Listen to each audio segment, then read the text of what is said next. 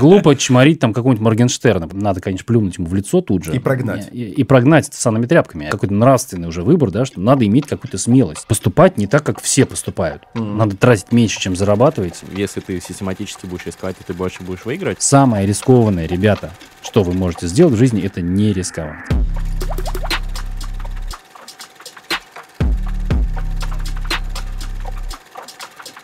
Поднимаю кружечку с волком за вас, дорогие слушатели и зрители подкаста «Терминальное чтиво» лучшего в этой вселенной подкаста об инсайтах, исследованиях и трендах, который, как всегда, в этой студии э, ведут для вас Григорий Мастридер и я, Александр Форсайт. Всем привет, друзья! Сегодня у нас в гостях Алексей Марков, экономист, писатель, автор книги и блога Хулиномика. И просто крутой чел, рок-н-ролльщик. Э, играет, значит, с концертами каверы на металлику.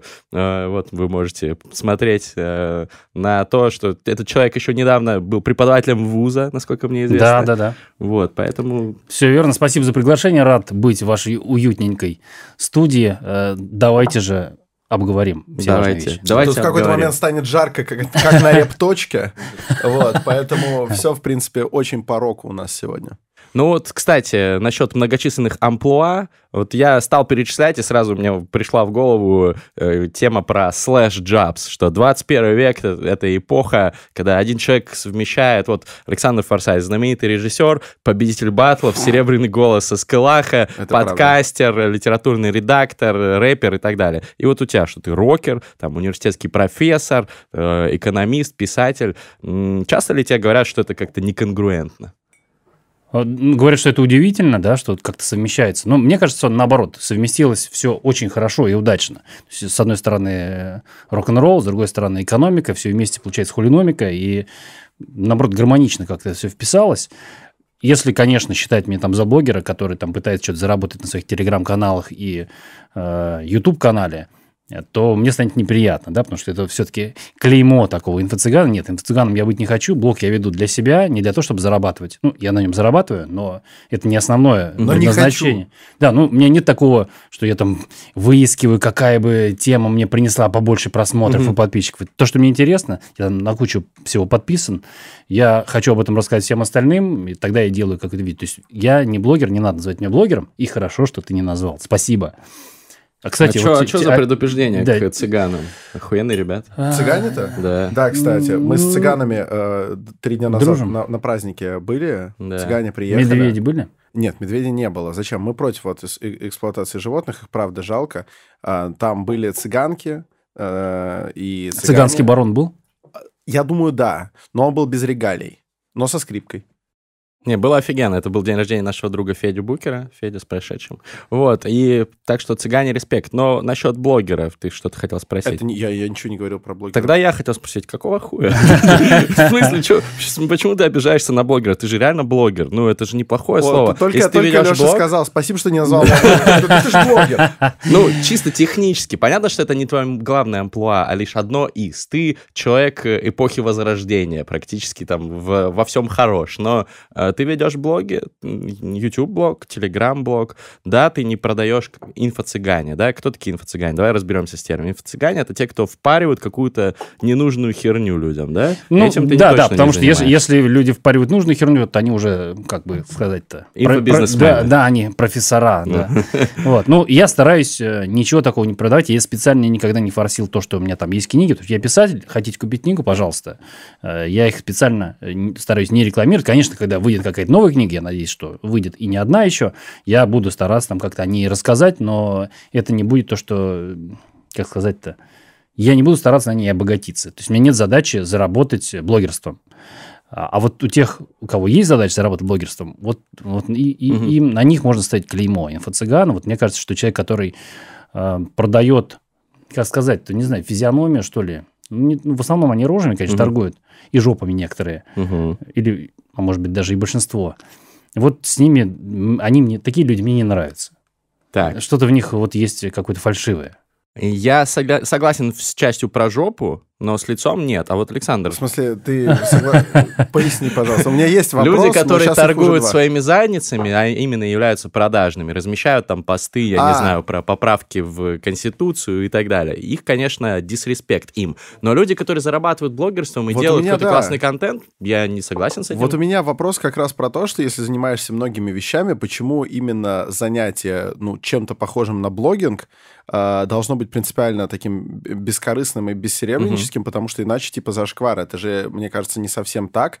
И э, я, например, знаю всяких там, э, ну, с потолка киноблогеров типа Ануара, который живет за счет э, донатов на Патреоне, э, за счет подписок на Патреоне. В каждом видео благодарит. Торгует ли он при этом чем-то? Он торгует, пожалуй, тип, своим уникальным знанием и контентом. Mm-hmm. Он учился в американской киношколе, очень интересно говорит про кино. И да, он торгует этим знанием. Но он не делает это ради денег. Он хочет рассказать о том, что он знает. Но если, если совсем не ради денег, тогда там не было бы ссылки на Patreon. Ну нет, это он, он принимает благодарности. Здесь ничего плохого я не вижу. То есть это такой метод, как шароварный, да, Нравится – заплати, не нравится – не плати. Это ты не, не требуешь низкого денег и ничего, не пытаешься ничего продать. Но блогинг это получается не зашкварно. Это если это единственная профессия, вот это немножко мне не нравится тогда Понял. все-таки. Угу. Вот если что-то еще человек делает, ну вот там, да, он изучает там фильмы, он делает там какие-то обзоры, э, производит контент. То есть люди, которые производят контент, это не, это не зашквар, естественно, это, это хорошая, угу. нормальная совершенно профессия, особенно в нынешнее время, чем больше контента и больше хорошего контента, это угу. только хорошо. А, а вот контент ради контента, контент ради его продажи, вот это мне уже не нравится. Разница понятна. Разница понятна, но все-таки не каждый блогер, который профессионально даже зарабатывает блогингом, а, делает контент ради контента. Есть люди, которые делают контент ради того, чтобы а, донести какие-то инсайты, это, донести это какие-то классные я, ценности. За них я... И зарабатывать чисто блогингом. Я, если что, не в чистом виде блогер, у меня много там других амплуа, предпринимателей и так далее. Вот, но я могу представить ситуацию, в которой я был бы чистым блогером, и я бы сильно обиделся на то, что ты так захуярил. Ну, я думаю, что я, наверное, просто не провел эту границу, да, инфо-цыган и блогер. Если вот реально человек, который производит контент, потому что ему нравится что-то рассказывать людям, здесь ничего зашкварного, конечно, нет. А вот человек, который начинает производить контент, чтобы его продавать и зарабатывать на том, что он даже, может быть, и не любит, он, он видит, ну, грубо говоря, это, это вот как раз когда люди делают ролики под, э, под запрос, там, ну, на Ютубе, наверное, угу. знаешь, да, там, или там твой конкурент сделал ролик. Я год назад записал ролик, куда не стоит вкладывать деньги. Через месяц появляется на одном большом канале, еще через месяц, или там еще на, с точно таким же названием, с точно таким же содержанием. Ну, вот это уже зашквар. Потому что кажется. твой ролик залетел, да, они посмотрели да, да. через VidIQ, специальный плагин. Но я не осуждаю, кстати, людей, которые так делают. Ну, просто они делают бизнес, и а в этом плане... Они... Ну, вопрос, они, они не хотели, они не хотели об этом Нет, рассказать а, сами. Они, они, они увидели, они... что это прибыльная Нет, если тема. они спиздили его Там тезисы, же то же самое другое. содержание, Леша Ну, сказал. почти, почти то же самое. Ну, он там, как бы, ты не можешь рассказать, куда нельзя вкладывать деньги и не перечислить того, что я перечислил. Или, там, частично, ну, типа, если там есть плагиат, то это хуево, конечно. А если они просто взяли Нет, тему, это не которая плагиат. залетела, ну, то это, это, это, плагиат это совсем уже зашквар, конечно. Угу. Вот, но как это, раньше был рерайт, помните, там какой-то 2005 mm-hmm. год, когда все наполняли сайты каким-то говном, переписанными новостями. Ну, mm-hmm. и сейчас, мне кажется, продолжают это делать люди, да, там новостное агентство открывается, у него там основной трафик приносит не журналистские статьи и расследования, основной трафик при, приносит Новости. рерайт дурацких новостей, да, да с mm-hmm. кликбейтными заголовками. Ну, вот здесь ничего хорошего я не вижу. И вот, то есть, вот это такая водораздел. Окей. А для чего ты занимаешься своими блогами, чтобы э, распространять какие-то идеи? Какие? А, я хочу рассказать людям, как правильно жить. Кстати, да, здесь мы дошли до твоей, наверное, темы, до, как сказать, трансгуманизма. Даже покраснел. Да, посмотри, посмотри, вот э, футболка Крионика на Александре Форсайте. Да, на нее стоит обратить наших внимание. друзей. Вот. Очень жарко, если что, поэтому прекрасно. Да. А, ну, да, подожди, то есть это какое-то наполнение смыслом жизни людей, которые смотрят? Ну да, мне кажется, что люди э, делают ошибки, причем в довольно простых вещах. Я тоже делаю эти ошибки, и порой, когда я об этом рассказываю или стараюсь сделать какое-то исследование, это громко сказано, э, какое-то ну, пусть это будет журналистское расследование, какое-то изучение какого-то предмета чуть глубже, чем, чем это очевидно, а, я и сам это лучше понимаю, и стараюсь какие-то не совсем очевидные вещи донести до людей, а, так, чтобы им стало немножко проще жить. А, ну, там, не знаю, есть же совершенно какие-то базовые вещи, там, мультитаскинг, да. Угу. 10 лет назад или 20 лет назад все думали, что это прям вау, круто, что да. мультитаскеры это прям супер ребята, которые все успевают, это вот там лучшие студенты, которые одновременно делают 100 вещей, переключаются. Сейчас куча исследований... Не э, работает. Да, что это не только не работает, еще ухудшает, да, и э, более, более того, самое смешное, что люди, которые называют себя хорошими в деле мультитаскинга, типа, вот да, я крутой мультитаскер, они хуже всего с этим справляются. То есть они хуже mm-hmm. всего переключаются между задачами, как выясняется. Но вот такие вещи, мне кажется, надо рассказывать, объяснять, потому что они не очень очевидны, их легко достаточно понять и объяснить, и они могут э, изменить э, жизнь любого человека почти к лучшему, если он начнет, конечно, применять эти знания. Ну, если увлекательно об этом рассказать, мне кажется, это э, вот такая, ну, не то, что миссия, мне просто нравится это делать. Все-таки свою миссию я вижу, наверное, как писатель, потому что я хорошо складываю Э, слова э, на бумаге. Говорю я не очень пока еще. Вот, только учусь. Э, сколько? 180, да, выпусков? Это, это Гриша сказал, я не считал. Это мои примерные прикидки. Да. Ну, вот у меня столько выпусков нет, но постепенно и я научусь. Вот, пока в письменном виде у меня лучше получается. А вот ты э, хочешь научить людей, как жить э, и как делать меньше ошибок. А вот если, если оттолкнуться от того, что мы тоже люди, хоть и блогеры, получается. А, ты, ты можешь заодно здесь так коротенько поучить нас, как жить, вот, э, как, как нам и как э, людям, которые нас окружают, как им жить, как им правильно Э, там, не знаю, повышать уровень финансовой грамотности? Ну, здесь э, ответ короткий и простой. Нет, не могу. Почему? Потому что я не знаю вашей ситуации, и более того, любой человек, который вот придет непонятно откуда, скажет, вот там я суперфинансовый советник, и начнет вам давать советы, э, я думаю, что надо, конечно, плюнуть ему в лицо тут же. И прогнать. И, и прогнать санными тряпками обязательно. Почему? Потому что если человек не знает вашей ситуации, то ничего хорошего вам не посоветует. Он либо будет ангажированный, да, будет советовать то, что ему выгодно, и при этом вам об этом не скажет. Даже если скажет, ничего хорошего здесь нету. А, либо он будет давать всем одинаковые советы, что, наверное, не совсем плохо, но это никогда не, не должно быть за деньги. Да? Если он всем дает одинаковый совет, значит, должен быть бесплатно. Грубо говоря, купите э, эти ETF на широкий рынок, и вам будет счастье. Ну, наверное, вам будет счастье в каком-то широком смысле. Не будет несчастья. Ну, уже неплохо. Это а, фонды, которые покупают э, акции. Грубо говоря, все много сра- сразу самых. акции всех сразу компаний, да, есть, например, вы купили акции всех компаний США и заплатили за это, там, не знаю, за фонд 5000 рублей, вот у вас одна акция, но в нее входят все по маленькой-маленькой доле от американских. Есть так, такие же на немецкий, на российский рынок, даже у нас это совершенно спокойно все продается, далеко ходить не надо, за два дня это все можно сделать, даже если вообще полный ноль. Так вот, если вам это советуют, ну, совет это ничего не стоит. А почему ничего не стоит? Вот в чем проблема заплатить? Ну, ну потому что он слишком... на этом. Он, он... Это слишком очевидно, но не все же знают это. Чувак помог людям, они могут там свои приумножить сбережения. Ну, наверное, если, если мы говорим, что человек абсолютный профан, да, то есть вообще ничего не знает, и его, и он не сберегал деньги, когда у него была такая возможность, и ему посоветовали открыть брокерский счет и э, начать покупать ETF, то да, это хороший будет совет. Здесь, наверное, то есть человек только добро в мир привнес, и даже если он с него взял денег, наверное, э, если не очень много, то пусть хорошо, да, если очень много, конечно, уже это обман. А, или не то, что обман, мошенничество небольшое. А почему нельзя вот так просто человека научить финансовой грамотности, если человек не задает вам никаких вопросов, кто вы такой, как вы относитесь к риску, почему так, что вы планируете, какие у вас цели в жизни, или планы, или что вы хотите, кем вы хотите стать, и э, что вам нужно, когда вам станет 50 лет.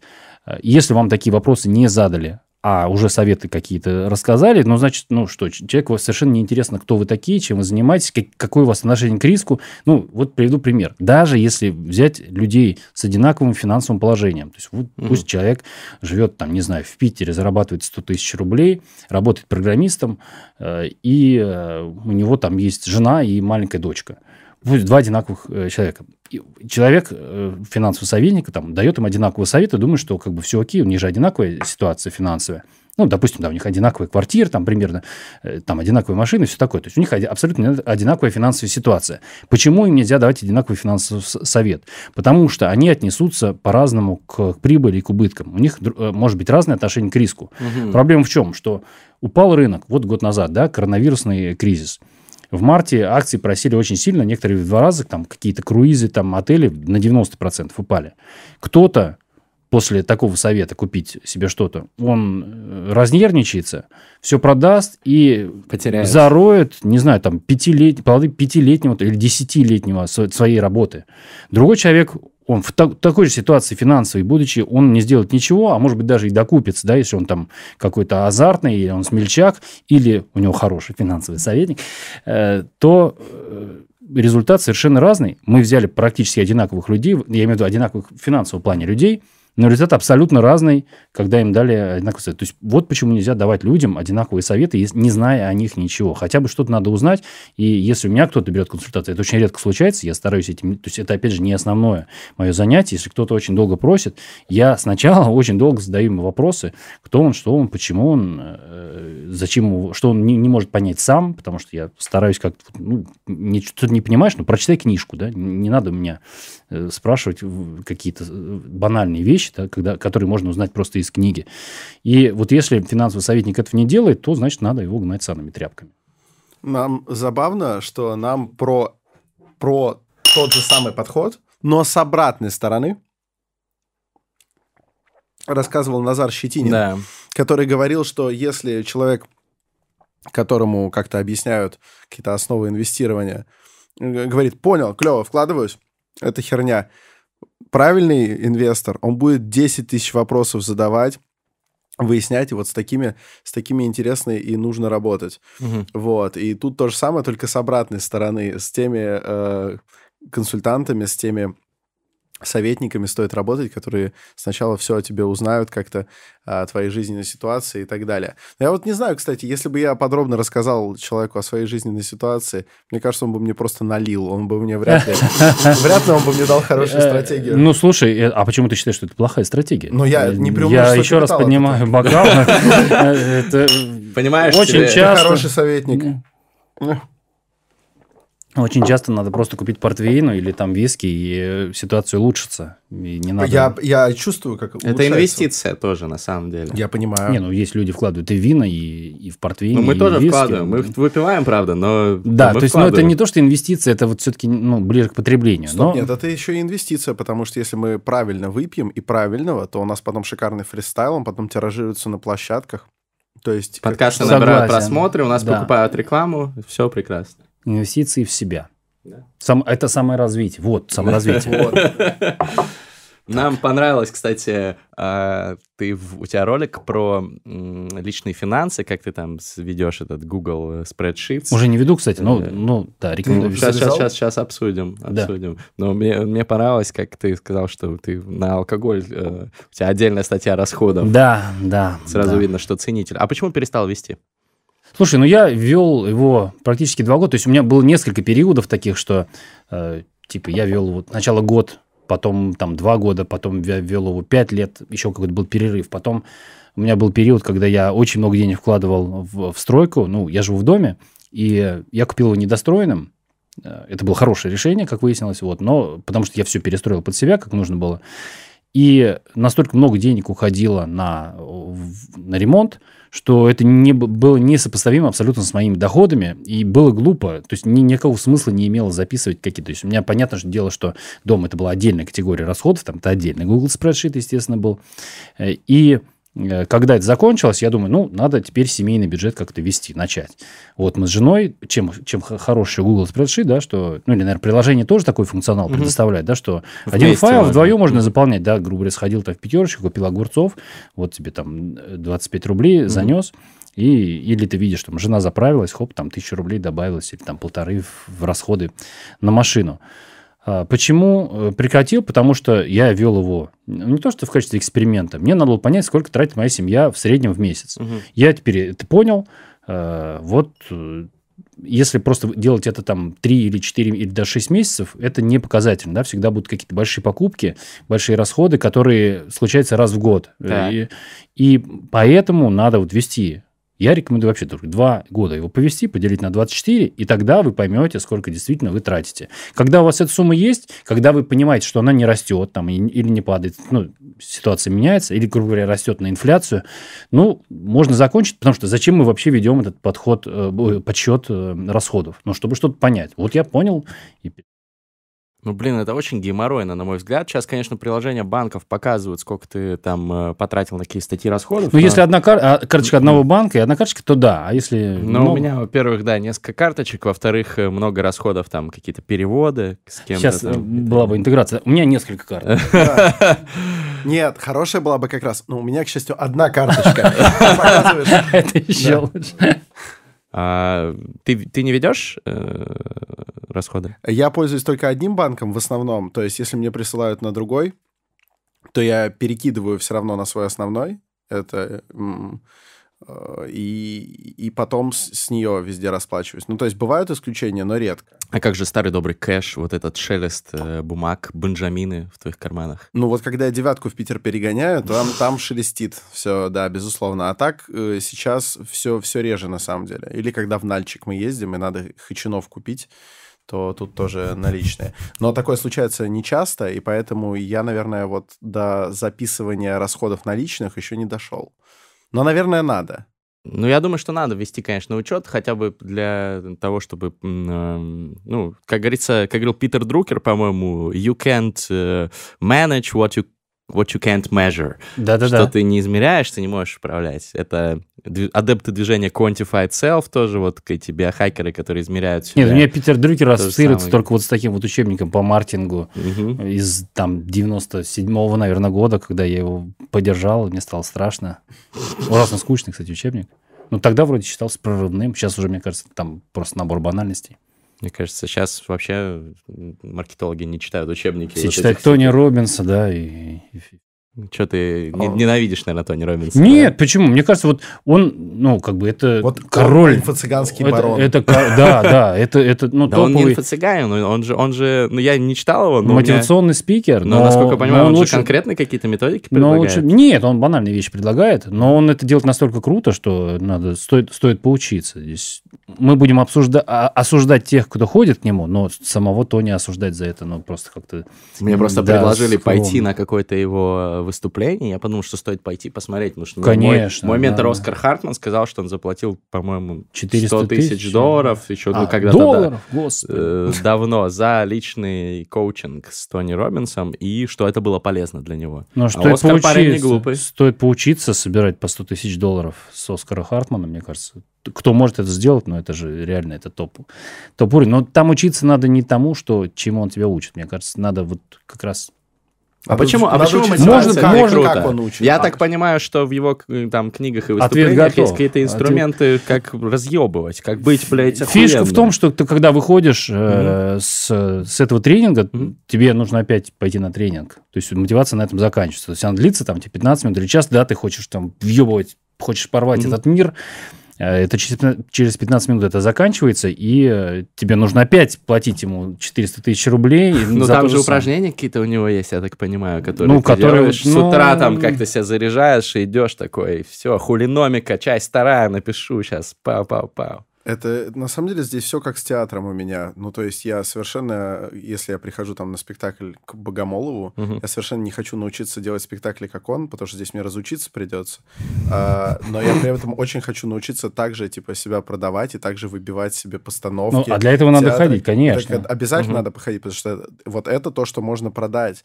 И, и тут, тут стоит. Поэтому, И ради поэтому этого я всегда говорю, что обязательно надо конечно. походить. То есть мне не нравятся люди, которые, типа, любители богомола, то есть я их не могу понять, это невозможно осознать. Но я понимаю людей, которые ходят ознакомливаться с его работами. То же самое.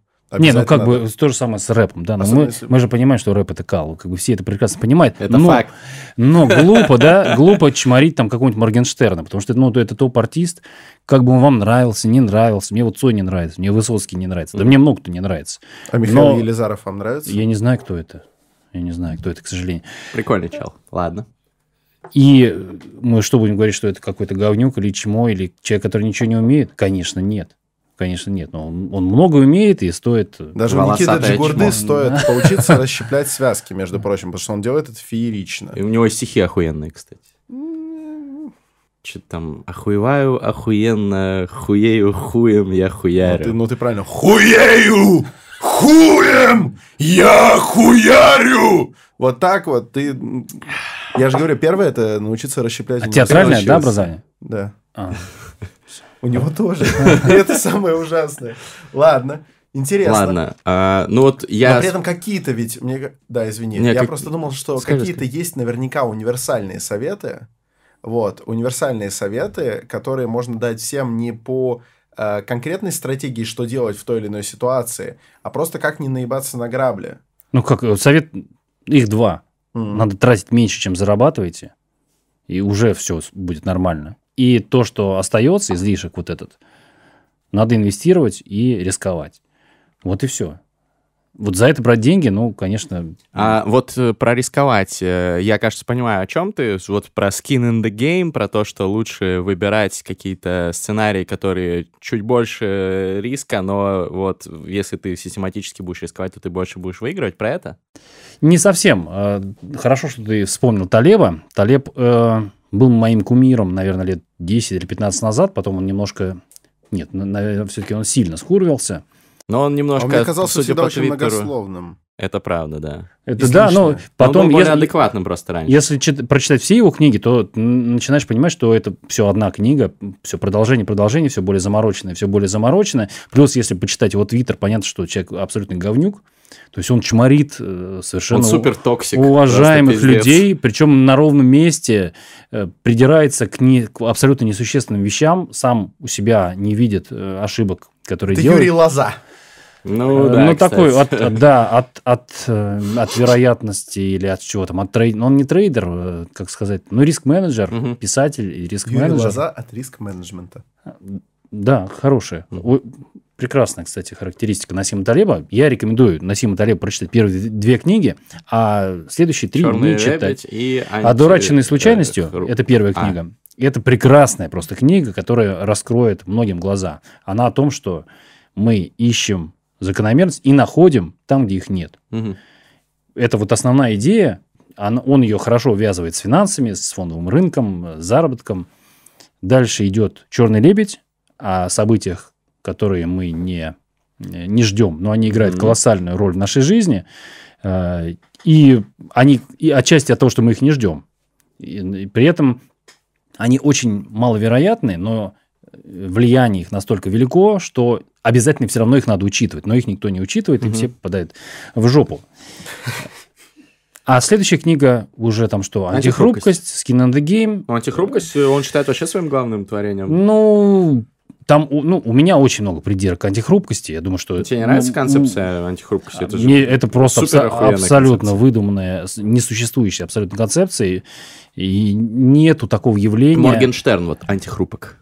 Э, Пожалуйста, многие люди или многие А явления существует. анти- антихрупки, да, но это не дает нам ничего, э, что мы могли бы использовать. Да, я хочу стать антихрупким. Давай- Пофристайлишь сегодня с нами, станешь более антихрупким. В конце Дорогой Насим Талиб, что мне делать? Или там, я таксист, я хочу стать более... анти- Или там, вот у меня есть какое-то явление, мне, я открыл бизнес, там, по кофейню открыл. Как мне сделать кофейню более антихрупкой? Ну, не знаю, что там, продавать шаурму? Ну, Ну, таксисту я могу посоветовать, да. Нет, так там фишка в том, что Насим Талиб считает, что таксист антихрупок, а работник офисный не антихрупок. Мгм. Почему? Потому что таксиста много клиентов, и его нельзя уволить. А с работы тебя можно уволить, как бы. Ну, и при этом это главный его пример. Типа, он еще там какой-то второй пример приводит. Э, ну, типа, вот антихрупкая профессия. Ну, косметолог там, да, или там, не знаю, парикмахер личный, кто там, этот, барбер. Или татуировщик. Да, татуировщик, наверное, антихрупкая профессия она в, гораздо большей э, мере, чем таксист. Потому что таксисты, ну вот они наладан дышат, да. Пять лет назад нам Илон Маск обещал эту э, самоездящую машину. Четыре года назад его чморили, потому что ты, сука, Илон обещал и не выполнил, машина не ездит сама. Полгода назад Google машины поехали сами. Вчера этот выкатывает версию 9 этот, э, на Автопилот? Теслу. Да, автопилот, который едет сама. Ну, добро пожаловать. Ну, как бы, и что ты? Ну, вот ты таксист. Что ты там, куда, Хрупко куда ты уедешь? получилось хрупко. Но татуировщик это реально самая антихрупкая профессия. Даже если в, ту- в тюрьму попадешь, ты супер востребованным чуваком будешь. Как бы даже Да, самое плохое. Очень неплохо. Мне просто понравилась, понравилась идея. А там у тебя машинку отнимут, ты струной сделаешь. Абсолютно антихрупко. Нет, как в Таиланде, они бамбуковые палочки натыкивают. И, и- Серьезно? Да. Там А у тебя есть такие, которые м, бамбуковой Нет, палочкой? и, и когда, мне кажется, когда ездил в Таиланд, у меня еще не было татуировок.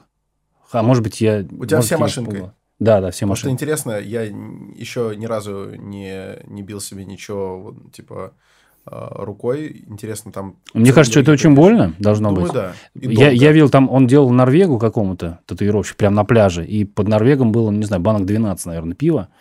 То есть это такой был... Для бейсбола. Да, для обезболивающего. Тогда Такой и был крови се- должно быть много. Серьезно. А, наверное. Ну, блин, интересно, интересно. Окей, то есть, э, Талеба, ты советуешь там первые две книги, а к чему мы это спорим? К тому, что ты сказал, что нужно рисковать. Да, да, слушай, да, это отличная тема. Э, Да, я считаю, что многие, особенно современные, да и, наверное, и вот моего возраста тоже ребята, они недостаточно рискуют в жизни, особенно молодые, да, там понятно, что 40-летнему мужчине или женщине с тремя детьми глупо советовать взять побольше риска, потому что э, там слишком велика цена ошибки, велика цена провала. Но когда вам 18 или 20 или даже 25 лет, самое рискованное, ребята, что вы можете сделать в жизни, это не рисковать. Да, потому что это, скорее всего, придет к тому, что вы останетесь в заднице. Ну, потому что надо, надо, что, надо делать ставки, надо брать на себя риск, потому что вам еще, по большому счету, нечего терять. Ну, понятно, что есть своя жизнь, над своим здоровьем надо заниматься, но, опять же, у вас в начале жизни настолько большая вот эта подушка, вы еще не выпили столько, сколько мы. Мы за ответственное употребление алкоголя, если что. Это Употребим. Я, я тоже за ответственное, но... Ну, кстати, вот я в безответственность не скатываюсь, но, правда, вот регулярность иногда немножко, немножко пугает. Не вижу ничего скверного. Я считаю, что регулярно лучше, чем если ты пьешь раз в несколько лет и каждый раз неумеренно, потому что не Конечно. умеешь это делать. Не, ну, естественно, нужно учитывать индивидуальные особенности своего организма. Мы, как русские биохакеры, это делаем. Да. И делаем поправку на то, что у меня, например, гены такие, что я могу очень много пить. И Но мне понравился твой разъеб Павла Дурова, да, что Мгм. это Спасибо. супер, это супер лайфхак, и ну, почти все было по делу. А что было по делу, я уже заб- не по делу, я забыл. Так что только похвалить могу. Отлично, отлично, это очень приятно. Э, ну, надо рисковать. То есть ты имеешь в виду вообще по жизни, там, тебе 18 лет, иди там, знакомься с девушками, Да, которые ты хороший, боишься, это отличный откажут. пример. Да, да. отличный пример. Мгм. Ну, а что ты теряешь? Да. Что она тебе откажет? Ну, ну, да. Да, да. Или что там, ты э, хочешь, не знаю, автостопом поехать да, в Красноярск, там, не знаю, или там, или в Таиланд на машине на своей доехать. Ну, как бы, ну, что ты, ну, не доедешь. А если доедешь, ну, это же будет круто. Поэтому вот такие вещи там... Здесь не- идет речь о том, что я не пойду в институт, э, я вот рискну и э, пойду в техникум. Бинарные опционы. Да, да, и все спущу на бинарных опционах. Здесь речь о том, что надо в своей жизни какие-то делать... Это даже больше не то, что рисковать, это какой-то нравственный уже выбор, да, что надо иметь какую-то смелость. Э, Поступать не так, как все поступают. И э, это и есть риск. В этом Мгм. риск, что вы не понравитесь своим родителям, вы, вы не понравитесь своим сверстникам, в том числе и потому, что им не нравится, никому не нравится, когда вы прыгаете на голову э, выше их и э, обгоняете их, там, когда у вас в 25 лет своя компания, а у них в 25 лет законченный институт и Мгм. диплом. И красный диплом. Ну, спас- поздравляем. Ну, диплом. Это тоже неплохо. Но в чтобы в 30 лет, это вообще будут разные дороги, да? К- М, Короче, пока ты молод, ты вполне можешь болеть за Италию, пока твой брат болеет за Англию, потому что у вас еще есть время помириться. Вот, потом. А, и поэтому ты, пока молодой, дол- должен рисковать, потому что если вы будете болеть за одно и то же, то вы можете, типа, оба проиграть, а так хоть кто-то из вас выиграет. Вот, вот такая вот мудрость. Я, я, предлагаю, я предлагаю книгу писать. Мудрой Вот. мудрости. А, да, мудрые мудрости. А вот насчет, насчет рисков, э, я понял и про знакомство с девушками и так далее. А если говорить именно про, про какие-то инвестиции, вот да, би- бинарные опционы, все спустим на них, это, это, это плохой вариант. Это, это не надо. А есть ли какой, значит, а есть какой-то слишком хороший, который слишком такой универсальный, и если его вам советуют, вот эти вот фонды, Ну э, да, это ETF на широкий это, это рынок. скука. А как, как сориентироваться человеку, у которого нет даже базового какого-то экономического образования, значит, он недостаточно, он недостаточно чед, чтобы завести себе настоящего советника по финансам, и вот он сидит и такой, блядь, а, а куда? А чего? Мне только что скажешь, что если я не рискую, то я лох и рискую больше всех, а я даже рискнуть толком не могу, потому что не знаю как. Ну вот с, с чего такому человеку начинать? Ну, с книжек. Хулиномику читайте, ребята. Отличная книга. Ребята. Ну, есть много других книг, и э, в конце хулиномики есть список, более того, и можно совершенно спокойно на сайте найти. У меня хулигид по финансам, там и книги, и фильмы, если вы не, не умеете читать, можете посмотреть кино. Можете подписаться на кучу телеграм-каналов. Там есть рассылки отличные. И на русском языке есть. Ну, на английском просто их больше выбор, но есть хорошие и на русском языке. Подписывайтесь, читайте потратите какое-то время на изучение финансовых рынков, как они работают, почему они так работают, и какое-то понимание обязательно появится. Ты рассчитывал на легкий ответ, что покупай э, Virgin э, Galactic, Galactic перед вылетом, полетит. Да. Не, ну было же, он сколько, пол, полгода назад, когда все купили, а оно не полетело. Ну и что там, и в два раза упало. Ну, а, самый большой финансовый рынок это Китай, да? Нет, это США. США, США, США. Все еще США, да. А, я думал, сейчас надо срочно что-нибудь китайское купить. Это ну, неплохая идея, неплохая идея. Спасибо. Если куда-то далеко смотреть, в будущее, там, на 20 лет вперед, я думаю, что вложение в китайские компании – это хорошая идея. Ну, вот я полностью согласен. Я вот и китайский начал учить. Это тоже риск. А ты мне переведешь. Вложение. Я когда буду звонить китайскому брокеру, mm-hmm. ты мне переводишь. Так будешь. ты можешь э, российск... российского покупать основные. Ну, слушай, кстати, вот, ну, действительно, это риск, да, можно не знаю, прокачивать английский да, там, до уровня, чтобы без акцента, да, это, mm-hmm. это точно пригодится. Это mm-hmm. не, не очень рискованное да, mm-hmm. мероприятие, потому что ты знаешь, что здесь вот есть кост, есть бенефит, ты, бенефит, ты его получаешь. Китайский, это, конечно, во-первых, его сложнее, да, выучить, сложнее это найти. Это пиздец просто. Сло... Ну, если, потому что я, ты не можешь ничего записать. Не готовы дико вкалывать, не делайте. Я, я учил японский где-то полгода, и то вот там, типа, на 20-м и там канже я понял, что как-то уже тяжело. Причем японский простой язык, э, чтобы вот просто объясниться э, угу. и ничего не писать и ничего не читать, угу, угу. это вообще окей. Язык там, ну, быстро, реально за полгода можно учиться говорить и понимать базовые вещи. А, ну, тебе больше и не нужно, потому что в Японии мало кто собирается переезжать. Но вот как только начинаются иероглифы, дальше вот беда произошла. Но с китайским ну, они сразу, сразу же начинаются. В японском есть же еще эти. Катагана, э, да, да. Слоговая азбука, там всего-то там по 50 или по 60 этих всего лишь символов. А иероглифов-то там тысячи. А у тебя у самого портфеля из чего состоит? Ой, слушай, у меня много портфелей разных. А, какие-то я раскрываю, какие-то нет. Э, но если очень хочется, можно за деньги купить. Не то, что я их продаю, опять же. Я, то есть я, ты инфо-цыган? Я, да, в, в, этом, в этом плане я занимаюсь инфо-цыганством, но я их никогда не форсю. То есть если вот вам очень хочется посмотреть, что у меня, ну тогда заплатите. Это инфо-цыган из-под полы, знаешь? Да, да, да. Вот это хочет. Тихо, тихо. Отойдем. Да. У меня... Закрытый телеграм-канал? Или не, не, не, не. Про... У меня есть портфели, э, которые я периодически выгружаю в какой-то человеческий вид, там, ну, в виде картинок, тикеров, там, да, что mm-hmm. у меня есть. Если очень хочется узнать, что у меня, ну, можно посмотреть. Ну, я никому это не предлагаю специально. Mm-hmm. Пойдите, купите портфель. Нет, этим я не занимаюсь. А, есть открытые портфели. Э, два, там очень простые стратегии, но мне просто интересно посмотреть, что будет с ними через несколько лет или через несколько десятков лет. Один портфель – это Э, вариация такого вечного, что ли, портфеля, у него есть такое название. Там четверть золота, четверть э, облигации долларовые, четверть американские акции и четверть российские акции. Каждый месяц вкладывается какая-то сумма, и все ребалансируется опять до четверти. Если что-то выросло, mm. покупается меньше, что-то упало, покупается больше. И что будет через несколько лет, посмотрим. Мне просто это такой как бы эксперимент, вот на него всегда можно посмотреть. Второй mm. портфель – это только акции. Э, там у нас что? Китай, Германия, Америка, Россия и, по-моему, еще весь мир отдельный фонд. То есть на 5 частей. ETF, то есть? Да, да, только ETF. И тоже каждый месяц происходит докупка. Если какая-то часть немножко выросла больше, то ее покупается меньше. Через какое-то время, там, я думаю, года через 2-3, когда колебания рынка станут настолько велики, что они станут больше, чем вот это ежемесячное пополнение, тогда, наверное, начнутся продажи. Пока только закупки, то есть каждый раз просто докупается чего-то больше, а чего-то меньше.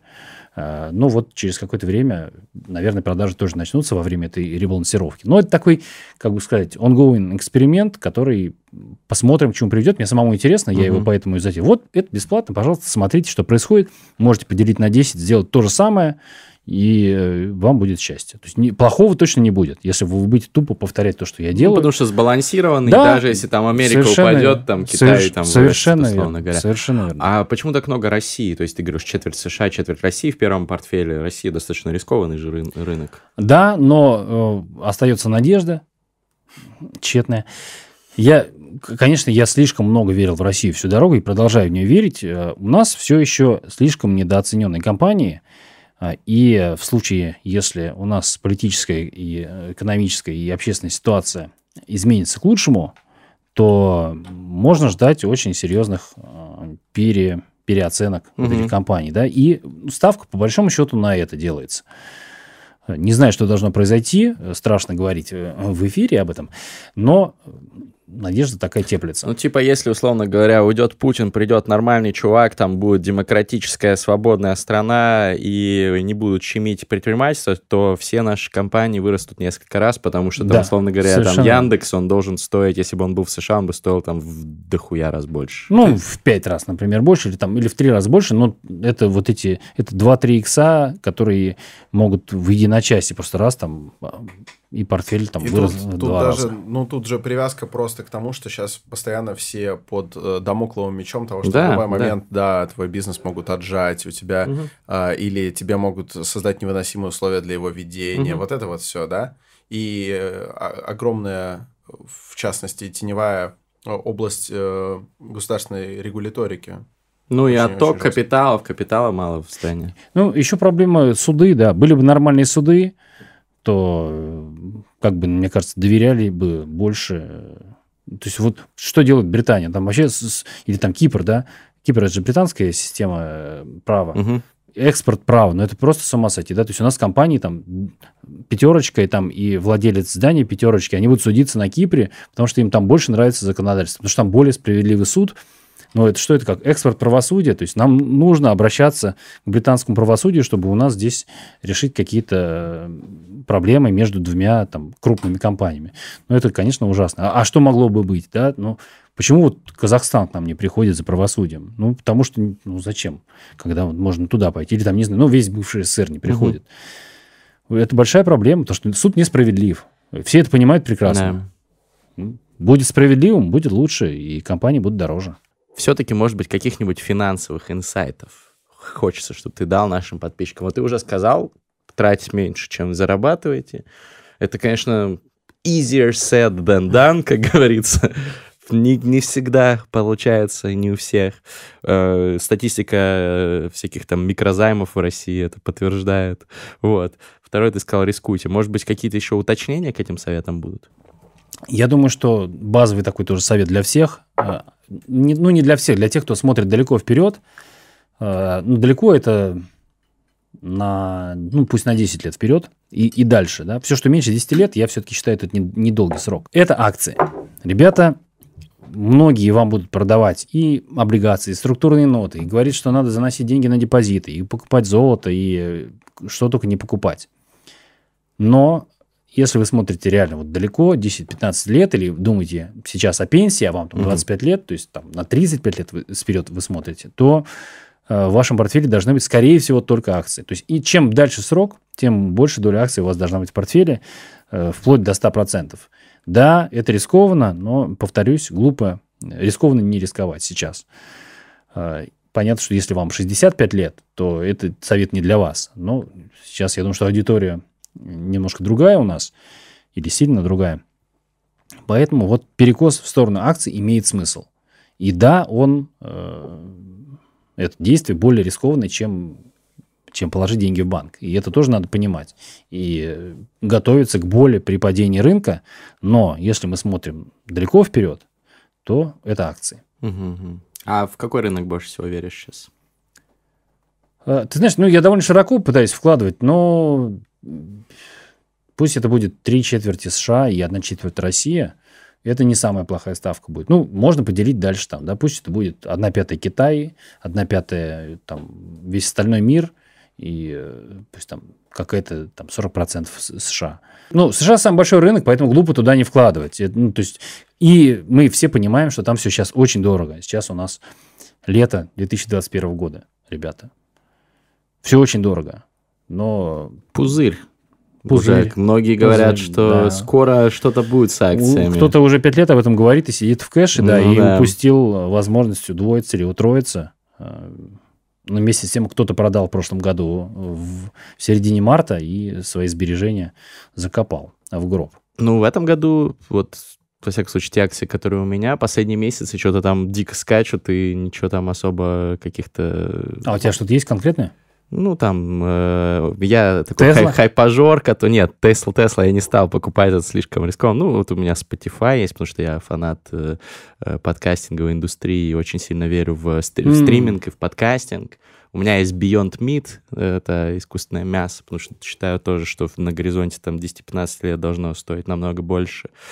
У меня есть там э, еще несколько разных компаний. Есть не, неудачная инвестиция в Coinbase, которая крипто крупнейшая Биржа. площадка, да, которая вышла и в первый же день на 25% или даже больше упала. Вот. Но это полезный опыт.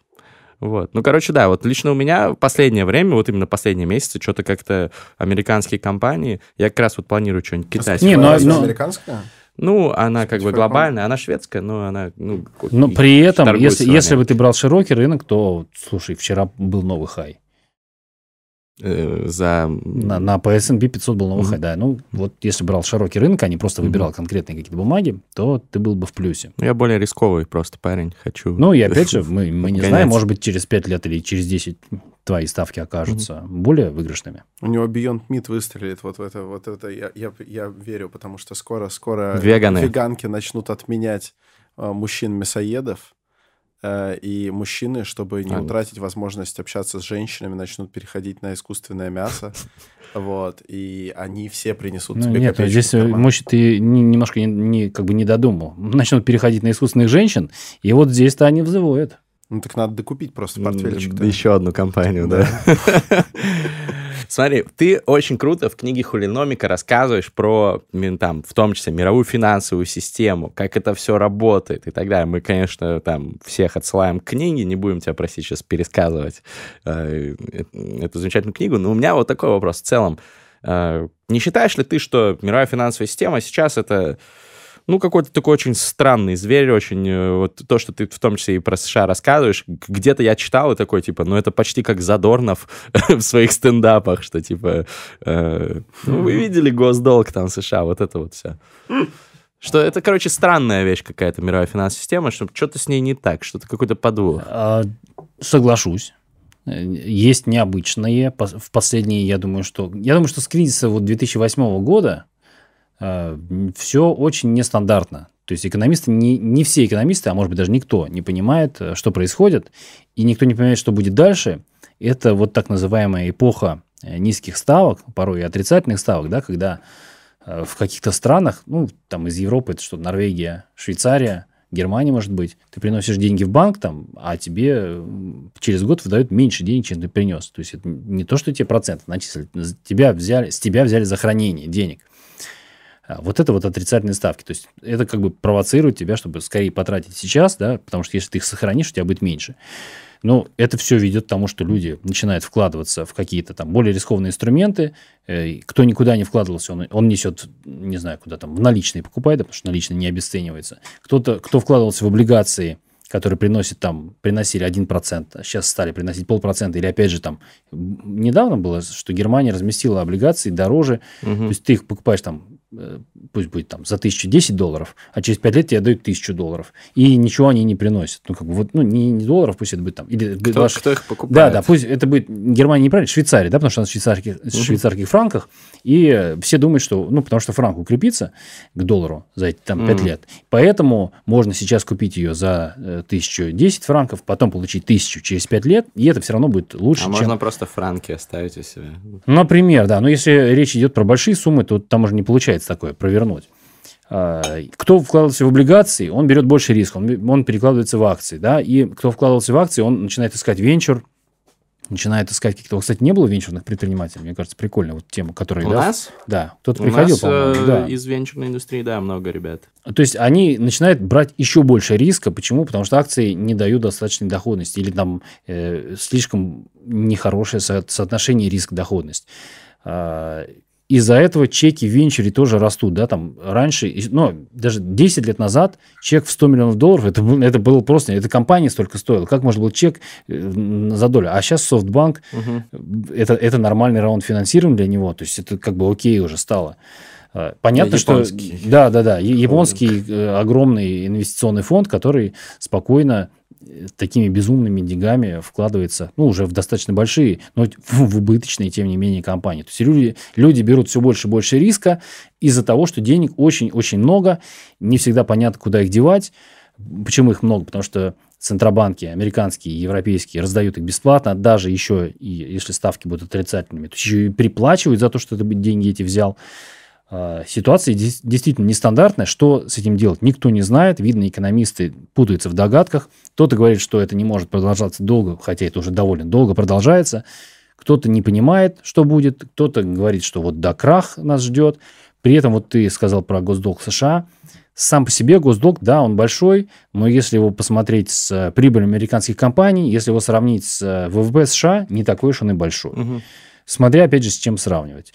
И э, здесь мы вот входим на территорию таких каких-то предположений, и никто не может объяснить, к чему там приведет то или иное это какое действие Центробанка, регулятора или там правительства. Ну, вот в интересное время живем. Может быть, крипта все изменит? Уже меняет, уже меняет, и действительно все, все больше и больше, ну, капитализация, если посмотреть, там криптовалют, конечно, она растет, всех вместе, я имею в виду. Биток место под солнцем я считаю, что уже завоевал. Когда-то все смеялись, что он упал с 1000 долларов до, до 300, но сейчас этим людям уже не смешно, когда он с 60... Кто смеется да, с него сейчас, а? Да. Или кто-то выбросил там жесткий диск с 15 биткоинами, или там с 15 тысячами биткоинов. Теперь он, он всю жизнь будет ему сниться его пароль, который он не может вспомнить. Ты же в телеграм-канале продаешь рекламу. Тебя не покупали за биткоины вот на пике это все? А, меня просто покупаю, у меня да, большинство крипты моей да, это точно. реклама. Ну, по-моему, были какие-то мошенники, которые покупали. Мошенники? Да-да-да. Или, или, а, или, а, слушай, я перепутал. Это я у кого-то покупал за крипту рекламу. И, и, вот, то есть, если вам, ребята, если вам предлагают купить рекламу за крипту, скорее всего, это развод. Это накрученный канал ботами. Ты, то есть, развел этих людей? Нет, меня развели, и я купил в каком-то... Там было 60 тысяч подписчиков, из которых было там, типа, два реальных. Понятно. Это был ну... трэш. Ну, я перевел, соответственно, битки или там эфиры куда-то и с концами. Понятно. Лучше лучше продавать за биткоин рекламу. В общем, вывод такой. Там это, это надежнее. А, сам держишь, кстати, сейчас? А, да, но у меня это все в доверительном управлении чего я никому не рекомендую, но, тем не менее, у меня было все в, в... Причем у меня было все в кошельке в онлайновом, то есть так довольно довольно это стрёмно все было. При этом я сделал очень плохое вложение в 2017 году. Я вложился в облачный майнинг. Мне как-то казалось, что это золотая жила. Я и сам свои фермы, там, mm-hmm. две или три запустил. Причем они постоянно ломались. Там, это оказался огромный геморрой, чтобы все правильно сделать чтобы карточки не горели, чтобы все работало стабильно. Э, и вот это было плохое решение, но я не то, что... То есть надо было просто купить биткоинов и не придумывать какую-то А херни. ты э, прям физическая у тебя была Да, да, у меня ферма? стояли дома три, три фирмы по, по, там, на 4, на 5 и на 6 карточек у меня стояли. И не окупилось? Вот когда пик был недавний, вот полгода назад. Я, я, нет, ты знаешь, я, я, во-первых, я их уже построил, когда э, там было маржинально очень. То есть по цене, грубо говоря, по цене электричества. То есть они там чуть-чуть, может быть, чуть-чуть дороже, больше электричества давали. То есть ты тратишь там 5 тысяч на электричество в месяц, а зарабатываешь 6 тысяч рублей на этой ферме. Ну, примерно так. Но я это все заработанное почти все. Я еще вложил в облачный майнинг, и майнинг, и это было вот прям дурацкое совершенно решение. Потому что там, там было меньше геморроя, да, ты просто отсылаешь кому-то свои биточки, там, эфиры. То есть, да? а нет физических каких-то... Да, да, да. Ну, то есть, они, они, они есть, как бы виртуальные есть, и они тебе каждый там месяц или что-то привозят. Но когда биток упал в первый раз, это был как раз, по-моему, 17 год, да, да, когда он там с 24 до 12 угу. тысяч или даже ниже упал, тогда они просто деньги все забрали, все эти биточки, потому что сказали, что, извините, за электричество надо платить. Ну, там были такие, у, у всех этих облачных э, майнингов у них была вот эта тема, что у них там маленьким шрифтом было написано, что если курс падает, то э, мы продолжаем с вас брать деньги за электричество, ваши, то есть ваш депозит, он постепенно заканчивается. И там довольно много сгинуло денег у меня – вот, ну, опыт хороший. Да. Хороший опыт. Вы же слышали эту историю недавно в новостях была, что какая-то старейшая гидроэлектростанция США, она работает теперь только на майнинг, потому что в три Точно. раза больше ты зарабатываешь, Да, чем на да. продаже электроэнергии. Точно, да. да. Так что, может быть, твоя там эта ферма старая еще может пригодиться. Ну, сейчас уже нет, там, там все-таки технологии меняются, и вот эти видеокарточки... э, Недостаточно мощные теперь? Да, да, их уже не хватает. То есть они действительно, чем старше видеокарта, тем э, она менее выгодна по, М. по затратам электричества. Ну, Теперь к- уже надо свою ГЭС, значит, Да, типа, да. ставить там рядом с домом. Не, ну кто занимается именно майнингом профессионально, они покупают уже не видеокарты, они покупают эти асики и ставят их действительно в месте, где дешевое электричество, там у бабушки на даче. Понятно. Это как в этих, во всяких там, на заводах люди умеют Да, или, или- где, или где надо обогревать что-то, да. там. Как тебе, Александр? Я в прострации. Тренды, инсайты, исследования. Я Я читаю хапнул сегодня, инсайтов и трендов. сегодня присутствую. Я, я очень просто много чего не понял, но много чего понял. И это, конечно, впечатляет. Но мы сейчас еще потом э, посидим чуть-чуть, вы- выпьем в chill-out зоне замечательной студии Fabuma Records, где мы находимся. Я просто не мог переспрашивать продолжим. каждый термин, который я слышал, потому что тогда было бы слишком много прерываний. Вот, но мне нужны будут некоторые пояснения. То есть вот в части про крипту я понимал.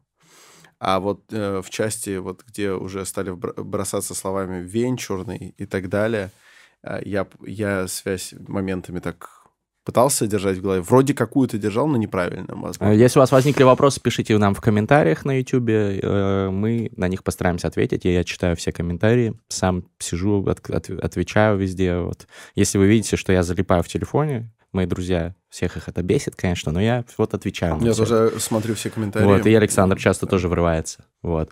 Ам, а у нас главная, пожалуй, часть нашего подкаста, ради которой это все затевается, но и самое кринжовое. Это фристайл. В конце, значит, э, выпусков э, терминального чтива включается бит, который мы слышим в первый раз, который для нас сделал сегодня и сделал Артур I'm First Feel, наш замечательный битмейкер.